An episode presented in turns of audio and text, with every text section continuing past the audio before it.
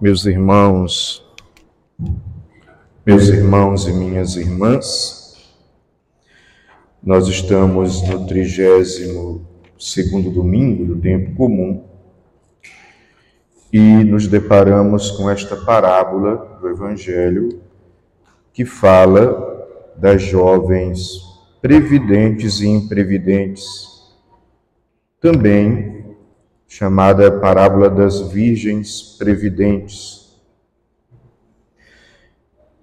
Dentro do contexto em que Jesus está, ele está falando para o povo de Deus e agora para toda a humanidade, fazendo a comparação a partir da cultura judaica, no qual o casamento ele acontece em dois momentos. No primeiro momento, o noivo celebra a primeira parte do casamento e a noiva, ela fica ainda em casa, terminando o enxoval, enquanto o noivo vai para a nova casa e prepara essa nova casa para acolher a noiva e consumar o casamento propriamente dito. Quando a casa está pronta pelo noivo, o noivo envia pessoas para comunicar à noiva que ela pode vir ir ao encontro dele e celebrar a segunda parte do casamento. E é isso que nós vemos aqui Jesus usar essa comparação comparação do casamento como a grande união de Deus e a humanidade, onde Jesus é o noivo e a humanidade é a noiva, e que ele veio uma primeira vez para celebrar a primeira parte dessa união com a humanidade, assumindo a nossa humanidade, apagando o pecado, vencendo a morte e agora nós esperamos a segunda parte deste casamento, dessa união dele com a humanidade, em que nós teremos céus novos e terra nova, em que toda a criação será recapitulada e que tomaremos posse do reino de Deus e teremos um corpo glorioso, transfigurado, ressuscitado como o de Jesus, que ressuscitou por primeiro. Então a parábola está apontando para esse horizonte que nós deveríamos ter sempre em mente. Esta vida é uma grande preparação para a eternidade com Deus. E é uma preparação porque só existem dois destinos possíveis após a nossa morte. Porque se Deus não vem logo, nós vamos ao encontro dele. Isso é muito provável que nós vamos ao encontro dele e lá vamos conhecer o nosso julgamento pessoal e o nosso destino. Os dois destinos possíveis, aquilo que nós condicionamos chamar de céu, mas eu prefiro chamar de bem-aventurança, de eternidade com Deus, de sermos plenos e participarmos da vida divina, uma eterna felicidade. O grande sentido da nossa vida, da nossa existência é esse. O outro destino é o inferno, que eu prefiro chamar também de eterno banimento da presença de Deus, que vai ser uma agonia que vai queimar como fogo, remoendo a alma, porque não pode mais contemplar a Deus. Esses são os destinos possíveis. Portanto, diante disto, sabendo isto, nós temos a responsabilidade de colaborar com a graça de Deus e por isso, é, nós precisamos estar preparados, levar a sério a nossa vida como uma grande preparação para a eternidade com Deus. Isso estar preparado não significa que você vai ser uma pessoa perfeita, não vai ter defeitos, não vai ter falhas, não vai ter fraquezas. Isso nós, você pode é, é, ficar tranquilo, tranquila, que nós vamos nos apresentar diante de Deus com as nossas falhas, fraquezas e defeitos. Por quê? Porque fomos afetados pelo pecado, e tudo que é afetado pelo pecado é fraco, e tudo que é fraco falha. E a perfeição não está em nós. Então, o preparar-se aqui na parábola significa uma virtude que, inclusive, é ensinada pela igreja, que é uma virtude dentro do sentido bíblico chamada prudência. Mas não é a prudência humana de que se eu vou com prudência devagar porque eu tenho medo, eu tenho receio, eu vou tomar cuidado para não acontecer algo é, ruim comigo, então vou ser prudente. Não, isso aqui é a prudência humana. A prudência bíblica, espiritual, é a prudência de quem sabe aonde tem que chegar, vida eterna, céu, bem-aventurança com Deus, e porque sabe qual é a meta, procura os meios necessários para chegar lá procura os recursos necessários para atingir essa meta. Escolhe os meios justos para ir se preparando no sentido de encaminhar-se para essa meta. Essa é a pessoa prudente dentro do sentido bíblico espiritual. E nós vemos, inclusive na história da salvação, você deve ter ouvido muito na catequese de primeira Eucaristia, a história de Noé, que foi prudente. O que, que aconteceu com Noé? Ele e a sua geração, através inclusive do próprio gesto profético de Noé, Deus inspira que ele construa uma arca, porque haverá um dilúvio. E as pessoas viram Noé construindo a arca Noé explicou por que estava construindo a arca, mas o pessoal preferiu caçoar dele, preferiram agir como essas jovens imprevidentes, que não se preveniram, que não foram prudentes. E Noé foi, agiu como as jovens previdentes. Se preveniram, tomou a providência necessária que Deus tinha inspirado para ele, construiu a arca veio o dilúvio e nós sabemos o resultado. As pessoas que não se preveniram, que não acreditaram, que não se prepararam, foram consumidas pelo dilúvio e Noé, junto com aqueles que acreditaram, também a sua família, foram preservados do dilúvio. Então, a questão de sermos, termos a prudência, a preparação para o encontro com Deus. Estar preparados. E como disse, não é um fato de você eliminar todos os seus defeitos. Eu acredito que nós não conseguiremos, até o dia que nos apresentarmos diante de Deus, de Deus é, eliminarmos todos os nossos defeitos. Então, qual, que preparação é essa? A preparação é no amor na lei maior que o próprio Cristo é referencial. Amai-vos uns aos outros como eu vos amei.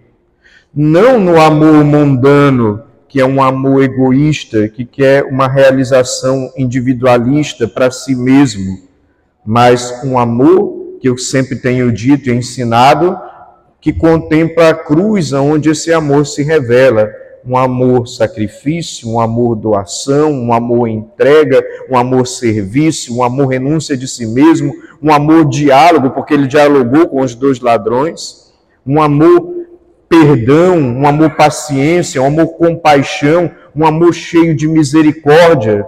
É esse amor que nos prepara para a vida eterna. É nesse amor que nós devemos também termos os ouvidos e a atitude de discípulos de acolher a orientação de Deus para essa grande preparação, para termos essa atitude de prudência, para estarmos preparados para aquele encontro com Deus e visando a grande meta que é a eternidade, a bem-aventurança, o reino de Deus. O grande sentido da nossa vida, a razão do nosso viver, a grande meta a ser atingida. Portanto, me preparar no amor e fazer o esforço de servir. Me preparar no amor, fazendo o esforço de partilhar. Me preparar no amor, fazendo o esforço de dialogar, sabendo ouvir sem se ofender, sabendo falar sem agredir. Me preparar no amor, praticando a justiça, dando ao outro que lhe é de direito, sem roubar o direito do outro, sem explorar o outro, sendo, ju sendo justos, honestos. Me preparar no amor, praticando a bondade, e claro, se pratico a bondade, evitando e combatendo toda a maldade que às vezes há em mim, ou que eu sou tentado a, a vivenciar. Me preparar no amor para sair de si e ao encontro do outro, aquilo que nós chamamos também de colocar-se no lugar do outro, a famosa empatia. Me preparar no amor, tendo uma atitude de humildade, saindo do orgulho autossuficiente que não quer ser orientado, nem corrigido, nem obedecer à vontade de Deus. Me preparar no amor, tendo uma vida de oração, oração como correspondência de amor, oração como abertura para Deus, oração como amizade com Deus, oração como comunhão com Deus, oração como estar na presença de Deus, oração que no amor me ajuda a abrir o meu coração para Deus agir em mim. Me preparar no amor frequentando o sacramento da confissão, porque ali eu confio na misericórdia, me arrependo dos meus pecados e no amor sou perdoado e restaurado. A graça batismal que eu perco com o pecado é restaurada no, no, na, na confissão me preparar no amor em cada santa missa, em cada Eucaristia recebida, me preparar no amor na vivência da fé, que não é um mero cumprimento de ritos, mas é uma um corresponder ao amor de Deus através de gestos concretos que se chama vivência da fé. Me preparar para a vida eterna no amor, sendo uma pessoa prudente, fazer essa preparação vivendo um autêntico processo de conversão do coração e da nossa mentalidade. Nos prepararmos no amor para chegar à vida eterna, evitando aquilo que não nos convém, que nos afasta de Deus abraçando aquilo que nos aproxima de Deus sem fanatismo, sem exagero, porque também o fanatismo nos afasta de Deus e dos irmãos. Mas também me preparar no amor, evitando o desleixo da fé, que é viver uma fé de qualquer jeito. Me preparar no amor para a eternidade, procurando melhorar os meus relacionamentos com as pessoas ao meu redor, a partir de casa, no trabalho, na comunidade, com as pessoas com quem eu convivo. Senão, do contrário, nós seremos como aquelas jovens imprevidentes, imprudentes, não tiveram prudência, foram insensatas e amaram mais ao mundo do que a Deus. Não dedicaram tempo para Deus como correspondência de amor e acabaram endeusando o dinheiro, os bens, o poder, os prazeres, acabaram sendo imprevidentes é, através da ganância, do egoísmo, do orgulho, de buscar só a curtição do mundo, de deixar o barulho ao seu redor, de distrair e tirar Deus do seu coração, da sua mente, da sua vida. Foram insensatas e imprevidentes, faltou óleo para manter a lâmpada da fé acesa, porque também é, não dedicaram tempo para Deus, não o buscaram.